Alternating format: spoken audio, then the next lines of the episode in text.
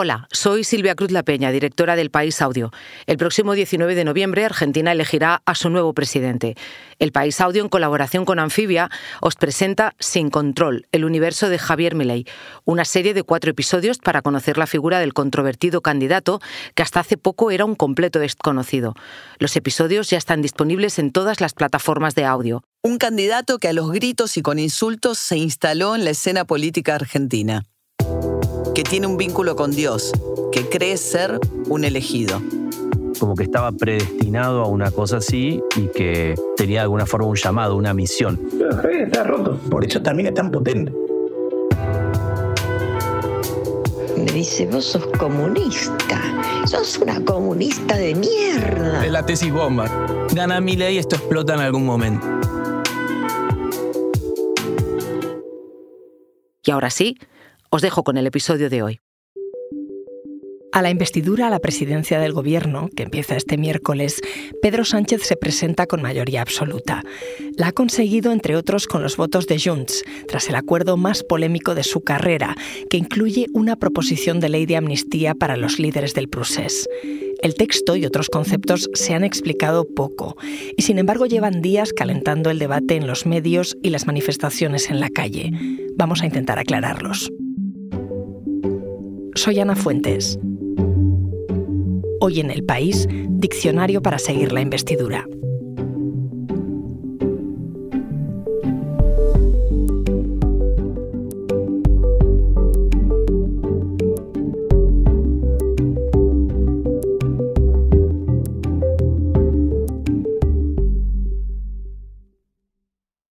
País hemos hecho un despliegue para cubrir la investidura con periodistas de Nacional, tribunales, sociedad, opinión, con la redacción de Cataluña. Es una investidura en la que se manejan conceptos, palabras que nos van a acompañar durante meses, quizá incluso años.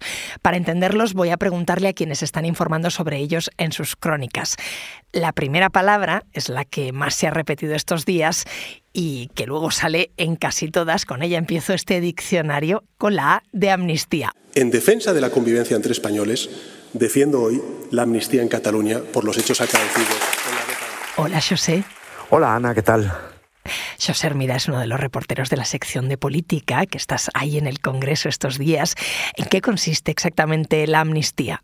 Eh, pues eh, es una ley, de momento una, proposición de ley todavía, que eh, dejará sin efecto todas las causas penales abiertas en los últimos casi 11 años relacionadas con las reivindicaciones del movimiento independentista en Cataluña. Y que ahí abarca pues desde los responsables políticos que convocaron consultas y referéndums ilegales hasta las personas que protagonizaron incidentes en protesta por las sentencias que enviaron a la cárcel a sus líderes eh, y sobre todo muchas, muchas personas eh, vinculadas al, al a la organización del referéndum ilegal del 1 de octubre de 2017. Por ejemplo, directores de colegios que prestaron sus instalaciones para colocar urnas. Y también los policías que estaban encausados por las cargas eh, contra las personas que querían votar aquel día. O sea, se calcula que serán pues eh, eh, eh, alrededor de unas 400 personas las beneficiadas. ¿Y en qué se diferencia esta amnistía de otra palabra que hemos escuchado en los últimos años, los indultos? Ambas son medidas de gracia, lo que pasa es que tienen dos diferencias fundamentales. Primero, el momento. Los indultos solo se producen una vez que se ha agotado el proceso penal, es decir, una, vez que la persona ya ha sido condenada. Eh, y en el caso de los líderes independentistas fueron indultados después de haber permanecido más de tres años en la cárcel. Eh, el indulto es una potestad eh, exclusiva del gobierno. La amnistía se aplica antes, previamente, como en este caso, a, procesos que todavía están en marcha y que no han sido juzgados y eh, eh, en este caso no la, facultad es del Parlamento, no del Gobierno. O sea, tiene que ser el, el, Congreso de los Diputados el que lo apruebe, como parece que va a ser el caso. Hemos escuchado muchas críticas a esta amnistía en los últimos días que dicen que no es una medida constitucional. ¿Respeta la Constitución? Uy, yo no me atrevo a decir eh, tal cosa porque de hecho hay un debate entre los juristas. Eh, digamos que aquí el gobierno parte de una posición un poco débil eh, argumentativamente porque en su día también consideró cuando lo reivindicaban los independentistas que era inconstitucional. En el texto que se acaba de presentar hay una mm, gran cantidad de referencias a la Constitución, eh, apelando a, la ley fundamental, en un intento precisamente de garantizarse su constitucionalidad. Eh, ahora, esto solo lo podrá decir, solo tendrá la última palabra eh, el, Tribunal Constitucional. la oposición y asociaciones de jueces y demás, pues ya sostienen de forma indubitable que es inconstitucional, pero no es la opinión de todos los juristas. Y, ya digo, en todo caso, en nuestro sistema político, eh, la última palabra al respecto le corresponde al Tribunal Constitucional y así se manifestará en su día, porque eh, con toda probabilidad se van a presentar un, un montón de recursos. José, gracias. Sigo con el resto de compañeros. Gracias a ti, Ana. Otro término que se ha repetido mucho es una palabra en inglés, lawfare, que quiere decir usar la justicia con fines políticos. Reyes Rincón es mi compañera experta en tribunales. Hola, Reyes. Hola, Ana. En la ley de amnistía de la que hablaba con José, al final no se ha incluido ese término, lawfare, pero sí que está en el acuerdo que ha firmado el Partido Socialista con Junts. ¿Por qué y qué significa eso? Bueno, eso parece que fue una exigencia de Junts, de las que llevó a estirar mucho la, negociación, porque el independentismo siempre ha considerado que en todas las causas judiciales del procés había algo de la UFE. O sea, ellos eh, de inicio no admiten haber cometido ningún delito. Pero, eh, sobre todo, ya en los últimos años han ido admitiendo, bueno, que se judicialicen las causas principales, pero sobre todo ellos ven un uso un poco espúreo de la justicia en eh, causas judiciales que hay abiertas contra representantes del independentismo que no están vinculadas directamente al procés, eh, pero que ellos están seguros de que se trata de una persecución eh, judicial por ser quienes son.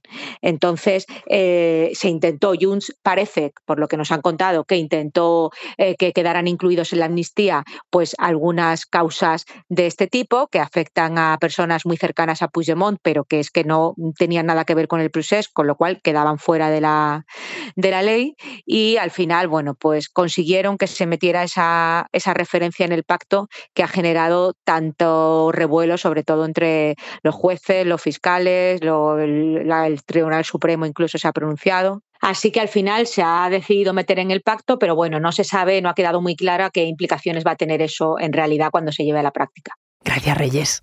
Nada. Una palabra que ya conocíamos y que ha vuelto es procés. Los hechos políticos y sociales que incendiaron las relaciones de Cataluña con el resto del Estado desde 2012 y que culminaron con el referéndum ilegal del 1 de octubre y la declaración unilateral de independencia. Aquello afectó a todo el sistema político hasta hoy. Quien mejor me podía explicar por qué volvemos a hablar de procés es Miquel Noguer, que dirige la delegación del país en Cataluña. Le mandé un mensaje. Hola Miquel, ¿qué tal? Quería preguntarte si esto que estamos viviendo es el final del proceso o no, o es una nueva etapa de la relación entre el gobierno central y el independentismo en Cataluña. Gracias. Hola Ana, me preguntas por el futuro del proceso en Cataluña y partiendo de la base que cualquier previsión a más de 10 días vista en la política catalana es pura ciencia ficción, sí que creo que hay dos hechos objetivos que vale la pena señalar y que nos pueden indicar por dónde van a ir las cosas. El primero es que el pacto al que llegan Junts per Cataluña y el PSOE para la investidura de Pedro Sánchez pacta perfectamente las discrepancias entre los dos partidos y se establece claramente que Junts per Cataluña continuará defendiendo la celebración de un referéndum en Cataluña por más que el PSOE mantenga y defienda su agenda. Hay un segundo hecho objetivo y es que la semana pasada, justo antes de la aprobación definitiva de esta amnistía, la CUP intentó en el Parlamento de Cataluña aprobar una nueva propuesta para elaborar otra ley del referéndum, como la de 2017, para celebrar un referéndum de independencia en Cataluña. Ni Junts ni Esquerra apoyaron esta propuesta, vinieron a decir que ahora esto no tocaba. Por lo tanto, es evidente que ah, por más que el discurso independentista continuará imponiéndose, entre otras cosas porque hay elecciones autonómicas dentro de un año un poco más en Cataluña y tanto Esquerra como Junts van a rivalizar para ver quién defiende mejor los intereses de los independentistas, es evidente que una cosa será el discurso y la otra cosa serán los hechos, qué se aprueba en el Parlamento y qué se acaba haciendo desde las instituciones, que seguramente no va a cuadrar con lo que digan los partidos. Por lo tanto, esto va a redundar en un clima político que no será plácido, por supuesto, pero que no va a mm, ir por vías eh, claramente inconstitucionales y por lo tanto no se va a repetir lo de 2017. Y eso, por supuesto, va a ayudar a mantener lo que busca la ley de amnistía, que es la convivencia en Cataluña. Con la P también, protestas o... Acaban de tirarnos eh, gases lacrimógenos, la policía, por puto defender España. 12 jornadas de protestas frente a la sede del PSOE de Ferraz, manifestaciones multitudinarias el pasado domingo en toda España. Hacía años que no se veía esta tensión. Hola Miguel. Hola Ana. Miguel González es mi compañero de la sección de política. Te pillo hoy en la redacción, pero has estado cubriendo manifestaciones estos días. ¿Qué tienen de peculiar estas protestas con respecto a otras? Bueno, para mí lo que tienen de peculiar y preocupante, digamos, es el, sobre todo el nivel de odio, ¿no? El nivel de odio que se ve en estas manifestaciones, eh, muy centrado en Pedro Sánchez. Os acordaréis, ¿no? Que hace un par de años el objeto de, todas las iras, odios y, y fobias era Pablo Iglesias. Pablo Iglesias desapareció y ahora se han trasladado, yo diría, multiplicadas a Pedro Sánchez.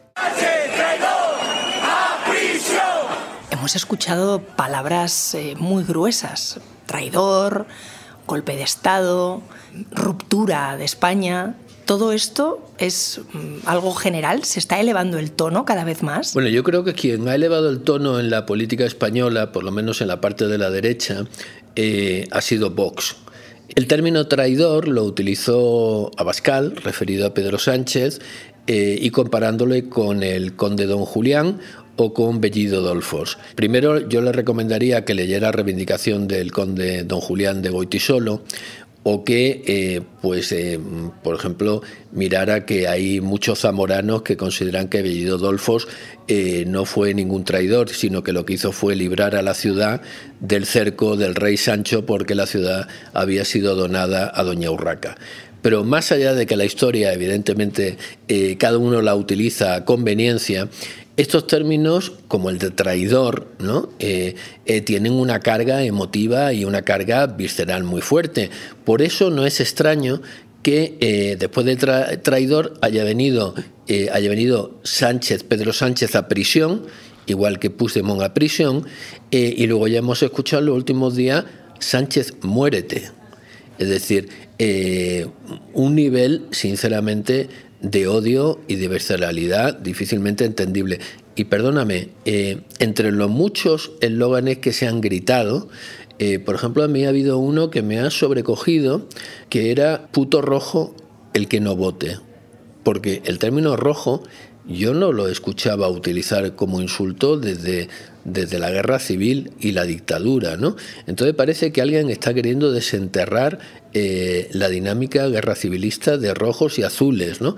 Y que, eh, en, estas manifestaciones haya grupos neonazis, eh, haya grupos falangistas que hablen de rojos y azules y que canten el cara al sol, no deja de ser una anécdota. Pero cuando esto se contagia a miles de personas que están allí participando, entonces estamos entrando en una deriva muy peligrosa. Gracias, Miguel. Te dejo que sé que tienes mucha faena. Gracias a ti, Ana. Un momento. Enseguida volvemos. Y volvemos a la E de equilibrios, de estabilidad institucional y a la G de gobernabilidad. Eh, nosotros, evidentemente, pues a lo, que aspiramos es a configurar una mayoría de, la investidura que pueda favorecer esa investidura. Este era Ernesto Urtasun, portavoz de Sumar, mencionando esa palabra, la gobernabilidad. Y por ella le pregunté también a mi compañera Natalia Junquera. Nos decía el politólogo Pablo Simón que nadie se mete en este Vietnam si no es para intentar agotar la legislatura. Es verdad que tanto el PSOE como Junts han dado muchos volantazos en sus respectivas estrategias y en sus respectivos discursos para llegar hasta aquí. El PSOE está haciendo todo lo contrario a lo que decía que iba a hacer y Junts va a investir a un presidente del Estado español unos años después de declarar unilateralmente la independencia de Cataluña. Pero la presión en la calle y de la oposición va a ser tan grande que creo que el bloque de la investidura va a tener más incentivos para permanecer unido que para deshacerse. Y creo también que no arriesgamos mucho si decimos que va a ser una legislatura muy bronca y muy crispada porque ya está empezando muy fuerte, con el PP y Vox perfectamente sincronizados, utilizando el lema de gobierno ilegítimo y fraude electoral. Natalia me explicaba que puede ser una legislatura bronca, pero quise que concretara más, que me contara cómo la afrontaba cada partido. El PSOE va a tener cuatro años para hacerse perdonar la amnistía, que es una medida que provoca un rechazo frontal en la oposición y en los votantes de derechas, como estamos viendo, pero que también desmoviliza, también desilusiona a su propio electorado. Va a necesitar un buen relato y va a tener que prolongarlo porque a diferencia de los indultos, la aplicación y las consecuencias de la ley de amnistía es probable que se alarguen en el tiempo. Los socialistas tienen que convencer a su electorado, al electorado de izquierdas, de que ese trago de la amnistía ha valido la pena y tienen que compensarlos con otras medidas sociales. A diferencia de la legislatura anterior, es previsible que con Sumar en lugar de Podemos haya menos diferencias en el gabinete de gobierno, de esas diferencias internas, pero Podemos ha empezado a marcar perfil propio y siempre que un partido intenta marcar perfil propio es atacando al que tiene más cerca, con lo cual tampoco están excesivamente tranquilas las aguas en el bloque de la izquierda. Y en la derecha pasa algo parecido, porque compiten PP y Vox, y ya sabemos que los motivos que hicieron subir a la extrema derecha en las encuestas, los que alentaron el voto al partido de Santiago Bascal, fueron fundamentalmente el feminismo y Cataluña. Y en la medida en que Cataluña vuelve a estar muy presente en la agenda, eso mm, mejora las perspectivas de Vox y complica la vida al PP. Son unos acuerdos que tienen una característica común y es que son mejoras. Mejoras en la convivencia de la sociedad catalana y, por tanto, del conjunto de la sociedad española. La amnistía, el concepto con el que empezábamos este diccionario, se ha justificado como una solución excepcional por la convivencia y el interés general. En estos meses de negociaciones, de declaraciones durísimas, tensión institucional, malestar en la calle, quise preguntarle a alguien que ha analizado todo eso en el país, Mariam Martínez Bascuñán. Hola, Mariam. Hola, Ana. ¿Qué es la convivencia social y política en el año 2023? Pues convivencia es elegir juntos nuestro futuro en común. En un país tan diverso y tan plural como el nuestro, yo creo que esto exige dar cauce a las aspiraciones de autogobierno de los diferentes territorios, pero sin perder de vista que debe haber y hay un bien común. Y creo también que el riesgo es convertir la España plurinacional en un sumatorio de purezas nacionales. Por eso es importante que al tiempo que se hacen las transferencias de poder, se haga pedagogía con el modelo de país que queremos.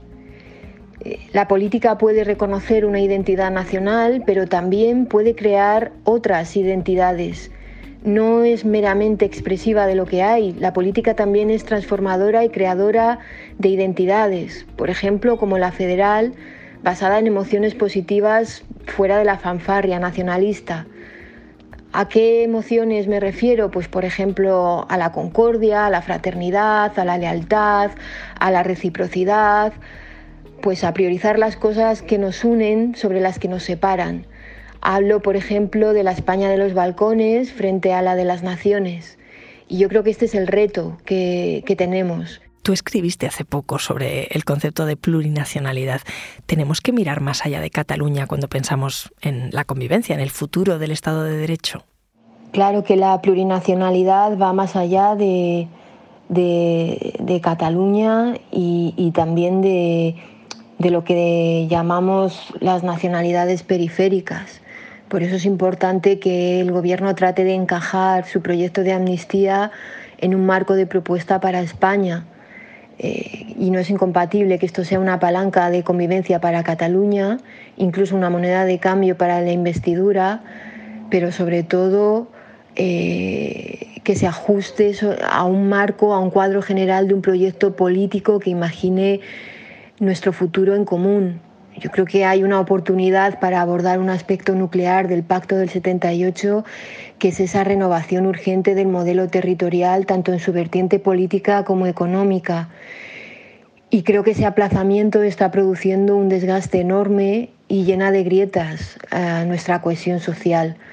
Por eso eh, todos estos cambios urgentes, incluido el proyecto de, amnistía, necesitan inscribirse dentro de, ese modelo territorial de España y así pues es mucho más fácil encaminar todas las decisiones que se vayan tomando hacia un resultado que sea ese cuadro general del proyecto político que imagine nuestro futuro en común. El hecho de que la gente salga a la calle a protestar aunque sea con palabras gruesas, como nos contaba antes Miguel, ¿eso refuerza la democracia porque se están expresando o la erosionan? Pues no, las manifestaciones no erosionan las democracias, son un instrumento más bien eh, que las democracias tienen para hacer llegar sus mensajes o mensajes de la ciudadanía a los dirigentes.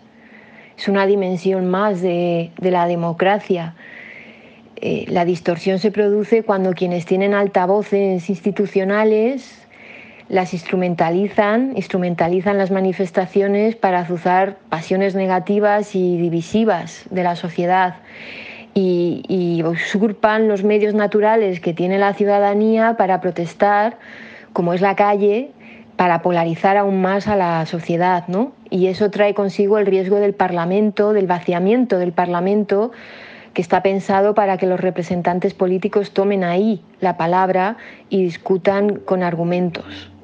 Ese es el riesgo, no que las manifestaciones erosionen la democracia. Gracias, Mariam. Gracias a ti.